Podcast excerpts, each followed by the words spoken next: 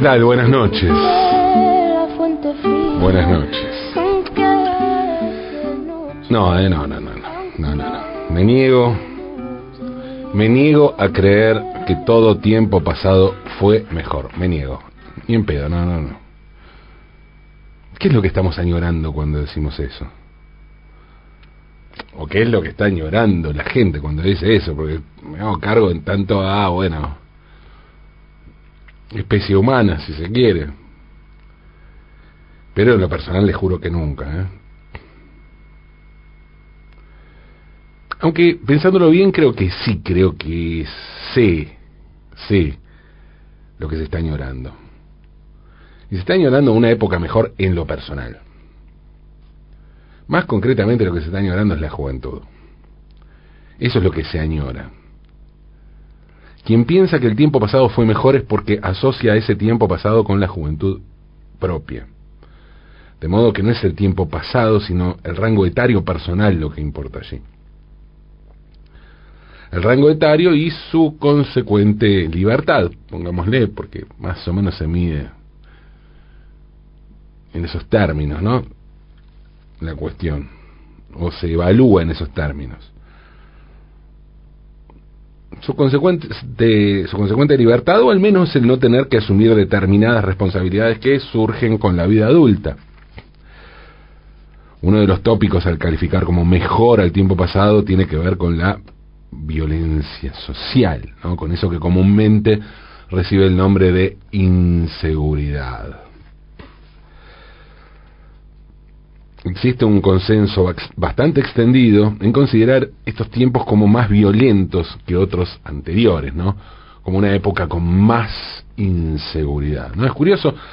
curioso la, cuestión, ¿eh? Cómo se cómo se evalúa esto, porque sí, es cierto, hay, hay podemos encontrar mayores niveles de de violencia en determinados lugares de la sociedad, ¿no?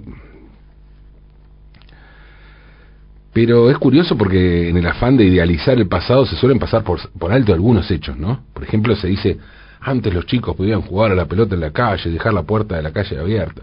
Bueno, puede ser cierto en algunos lugares de la ciudad, en algunos... Sí, puede ser cierto, pero también hay que decir, y a la hora de evaluar esto de la inseguridad, en esa misma época añorada, añorada el Estado era responsable de delitos de lesa humanidad, ¿no? como desapariciones, tortura y, apropiador, y apropiación de niños. Así que es raro, ¿no? Esto de idealizar de esta manera. Como que antes no pasaban las barbaridades que ahora.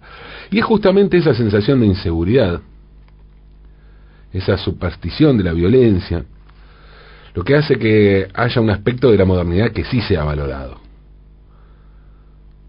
Y eso que se valora es la comunicación. Y me refiero concretamente a la posibilidad de comunicarnos que dan los teléfonos celulares. No estoy hablando de otro tipo de comunicaciones, ¿eh? porque es allí donde los celulares se vuelven una forma de incomunicación, ¿no? Y ahora los chicos siempre pegados en la pantalla, qué sé yo, señora, la posibilidad de jugar, de divertirse, de compartir y todo eso justamente por fuera de la pantalla, ¿no? Ese es otro lugar común. Más que la comunicación, lo que aportan los celulares, y eso es visto como un beneficio, es una forma de control. Eso es lo que se agradece. Estoy hablando, estoy hablando de todo el mundo, estoy hablando de una sensación que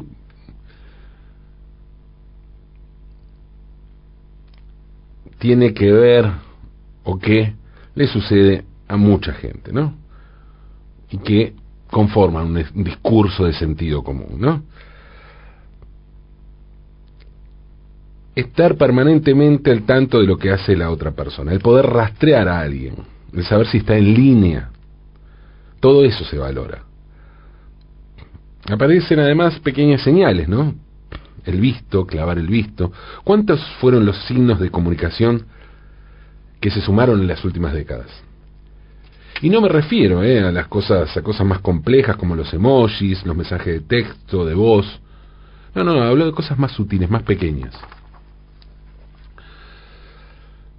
Ahora que la repusieron en una plataforma audiovisual on demand, estoy viendo, por no sé cuántas veces, por, no sé, ves no sé número cuánto, la serie Seinfeld, la comedia Seinfeld. Y en un capítulo, en uno de los segmentos en lo que Jerry hace su monólogo de stand-up, creo que es de los pocos de la primera temporada, o al comienzo de la segunda, así, arrancando, así que va a andar por ahí. Dice, mm, dice Seinfeld que lo bueno del teléfono de cable es que se puede colgar con violencia, dando un golpe. ¿No? Colgar. Seinfeld dice eso para marcar la diferencia con colgar un teléfono inalámbrico. Para lo cual dice hay que ser sutil porque hay que mover una perilla, no se puede dar ese golpe.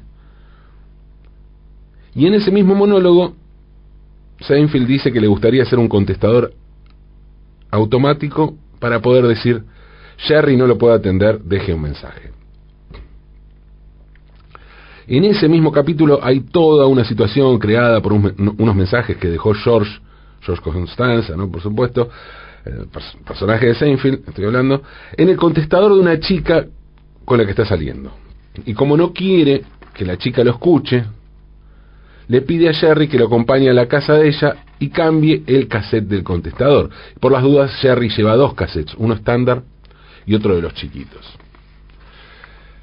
No, no me quiero meter en, en la trama, sino hablar de los formatos, ¿no? Hace tiempo que trato de convencer a Lina, a mi hija mayor, de que vea Seinfeld. Lina está por cumplir 20 años y es fan de Friends, ¿no? Que es como el, se, creó ahí una especie de rivalidad entre Seinfeld y Friends.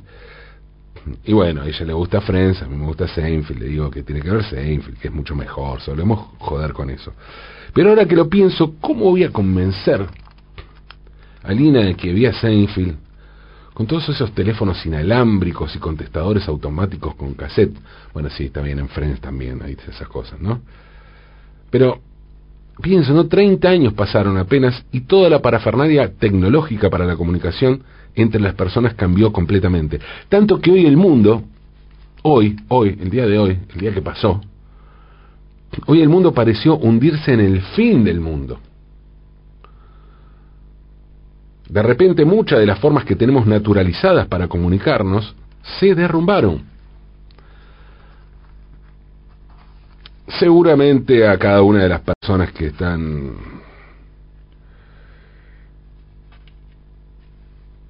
escuchando les haya pasado, ¿no? A cada uno de ustedes les haya pasado algún accidente tecnológico en algún momento de sus vidas, ¿no? A ustedes, sí.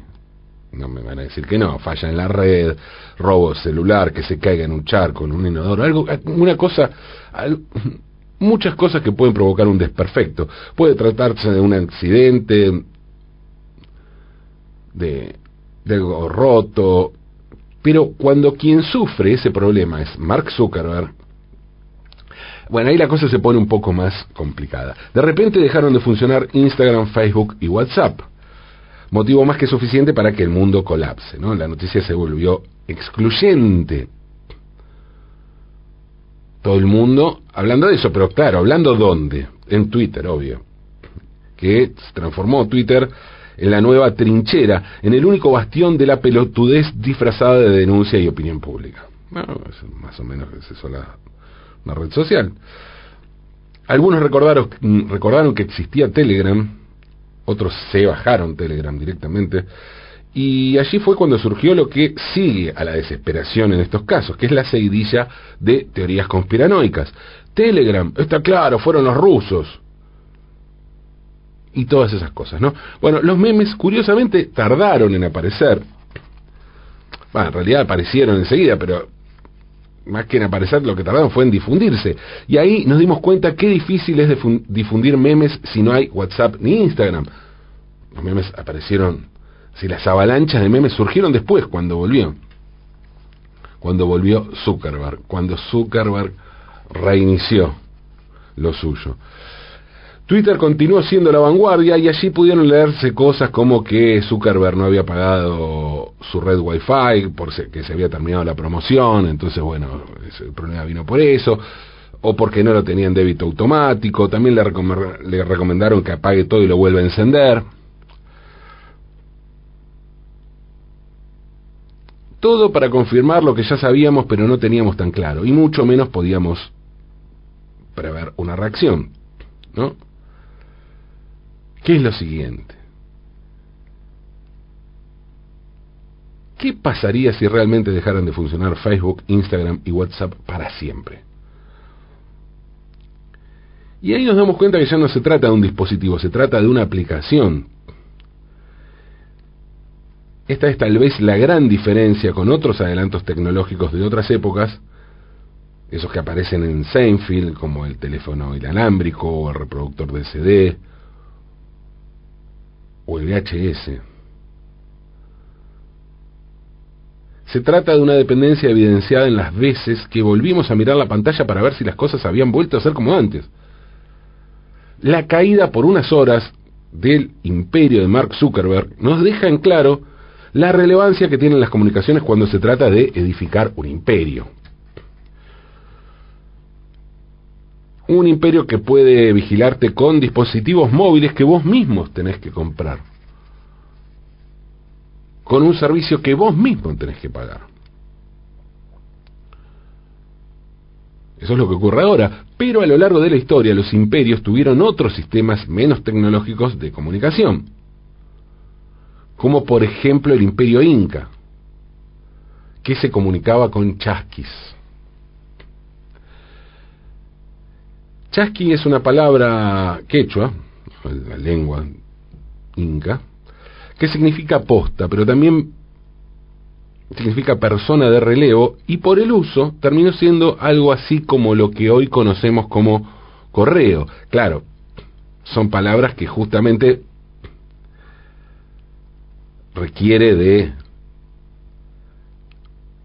un uso del uso de un sistema, de un dispositivo para traducirlas linealmente. Es como decir que chasqui significa WhatsApp, qué sé yo. Pero bueno, podríamos decir que es algo así como correo. Los chasquis eran unos jóvenes que llevaban mensajes, mensajes en el sistema de correo del Tahuantisuyo, Tahuantinsuyo, que es la voz quechua para denominar al imperio inca, ¿no? Tahuantinsuyo era el nombre que los incas daban a su imperio. Los chasquis eran jóvenes, con un gran estado atlético, bueno, algunos eran incluso por ahí crecían, eran un poco, habían adultos, eh, pero se entrenaba especialmente desde niño a los chasquis para cumplir su misión, que era la de entregar mensajes o objetos que enviaba la realeza inca. Y para eso utilizaban un sistema de postas, y estas postas, cada una de estas postas se las denominaba tambo.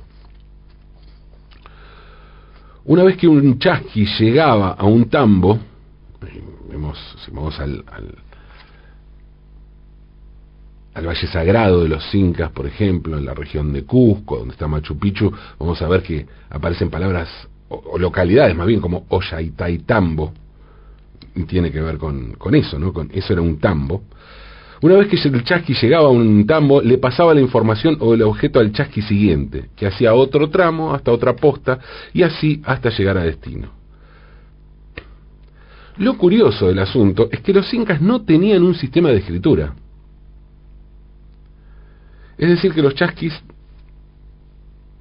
transmitían de manera oral el mensaje. Es por eso que los chasquis recibían una formación especial, una formación intelectual, digamos, además de un duro entrenamiento físico. Los chasquis se convirtieron en los receptores del saber ancestral recibido por parte de los amauta, es decir, los sabios ancianos. Era tan la importancia que se le daba al servicio de correos que quienes iban a ser destinados para ser chasquis, bueno, eran estrenados, como les decía, desde niños y debían conocer perfectamente cada uno de los caminos y sus atajos, además de ser diestros nadadores, porque podían ir a un río. Recordemos que el imperio inca estaba básicamente en la zona andina, pero llegaba al mar y a la selva. Y hablar de conocer todos los caminos incas, bueno, es algo que no es para nada sencillo, porque pensemos que alrededor del año 1400 el emperador Pachacutec, que fue el que creó el sistema de chasquis, mandó construir una nueva red de caminos que conectaba todo el imperio, un imperio que tenía 4.000 kilómetros de extensión a lo largo de casi toda la zona andina, y se calcula que para ese momento el imperio inca llegó a tener más de 30.000 kilómetros de caminos que conectaban las cuatro regiones principales, el Chinchaysuyo, el Antisuyo, el Contisuyo y el Collasuyo. Como les decía, fue el propio emperador Pachacútec quien creó este sistema de comunicación de chasquis con los tambos, el sistema completo. Los chasquis recorrían los caminos llevando mensajes oficiales mediante los quipus, un sistema de comunicación por nudos que el imperio inca utilizaba y que extendió por todos los dominios de este imperio. Los chasquis salían de la capital del imperio en Cusco y recorrían unos 15 o 20 kilómetros diarios hasta llegar al Tambo y y ahí otro chasqui tomaba la posta. Se calcula que en la época de máxima extensión, máxima expansión además del imperio, había todos los días unos 25 chasquis recorriendo todos los caminos y en total hacían unos 240 kilómetros diarios. Los mensajes eran de todo tipo, pero sobre todo se trataban de informaciones de interés para los gobernantes de las zonas, estrategias de guerras, destituciones, nombramientos, hasta órdenes de muerte. Y hablando de órdenes de muerte, los chasquis tenían esta formación y tenían un montón de privilegios por la relevancia del lugar que ocupaban. Ahora, si no llegaban a transmitir o transmitían mal un mensaje, eran condenados a muerte. Para mantener la agilidad de los chasquis y que pudieran realizar su trabajo en el menor tiempo posible con las máximas garantías, el imperio construyó los tambos, ¿no? estas, estas postas que además eh,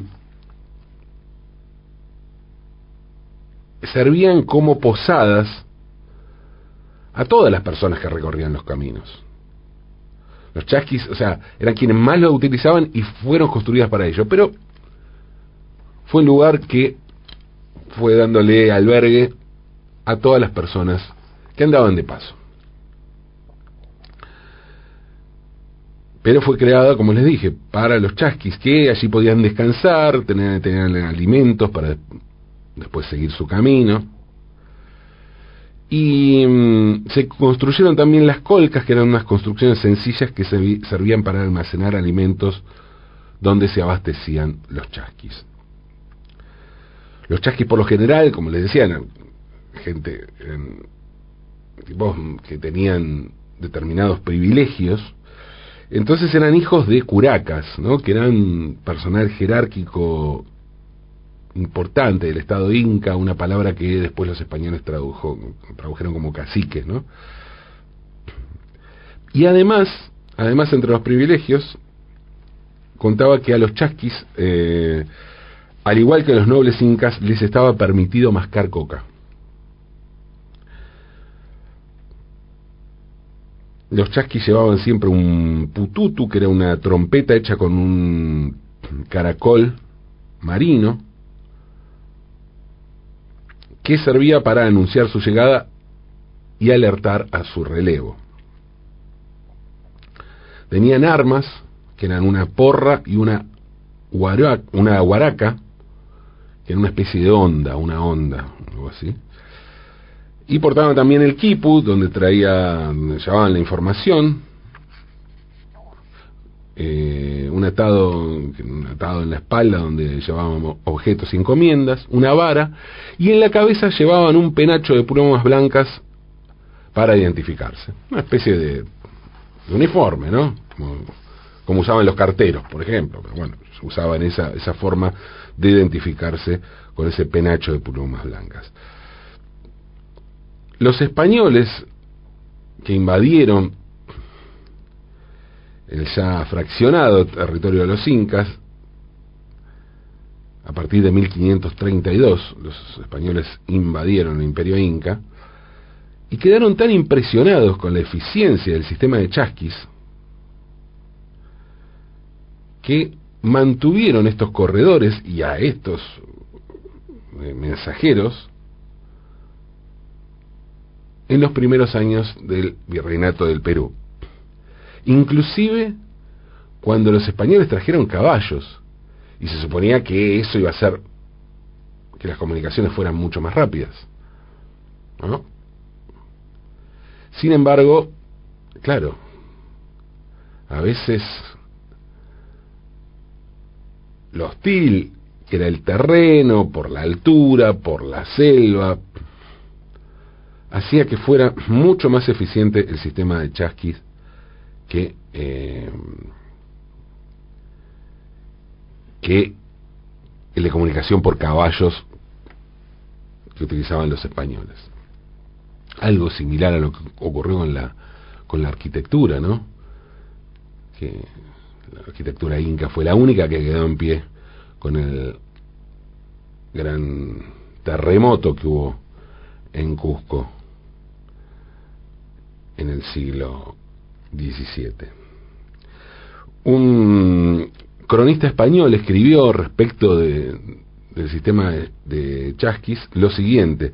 Dijo, los incas inventaron un sistema de postas que era lo mejor que se pudiera pensar o imaginar. Las noticias no podrían haber sido transmitidas a través de una mayor velocidad con los caballos más veloces. Un caracol de Colombia llega vivo al Inca en el Cusco. Eso dijo un cronista español elogiando este sistema inca y por, eh, ratificando los motivos, ¿no? explicando los motivos por los cuales los españoles mantuvieron este sistema de, de comunicaciones. Hoy muchos de esos caminos pueden ser recorridos, como ocurre con muchos de los caminos incas, ¿no? Está el famoso camino del Inca para llegar a, Machu Picchu, pero son muchos los caminos incas que se pueden recorrer. Algo que nos llama la atención, ¿no? Estos caminos, por tratarse de, justamente de caminos de piedra. Entonces, eso no, no resulta llamativo. Sí resulta más llamativo, más llamativo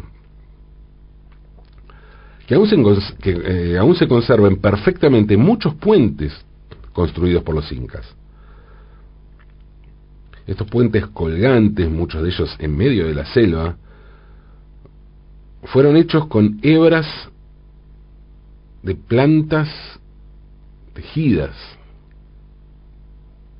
con fibras de plantas, reforzadas con maderas y piedras, y aún así siguen intactas, lo que demuestra que los incas no eran solo unos maestros en el uso de la piedra, con sus construcciones con encastres de resistencia antisísmica, sino que también manejaban a la perfección otras técnicas, como la de los puentes. Hay gente que cruza hoy por estos puentes y nadie se cayó. Y mucho menos se escuchó la frase se cayó el sistema, ¿no? Para referirse al sistema de chasquis con el que se comunicaban los incas. Toma nota, Mark Zuckerberg, ¿eh? Sí, sí, ya sé, es complicada la selfie con chasquis, y sí, la verdad que sí. Y ni te cuento bebotear con chasquis, ¿no? Pero bueno, la comunicación tiene muchas variantes, y tal vez, tal vez, ¿quién te dice? Haya llegado el momento de recalcular. Sí, recalcular, recalculando. Recalculemos, aunque es de noche.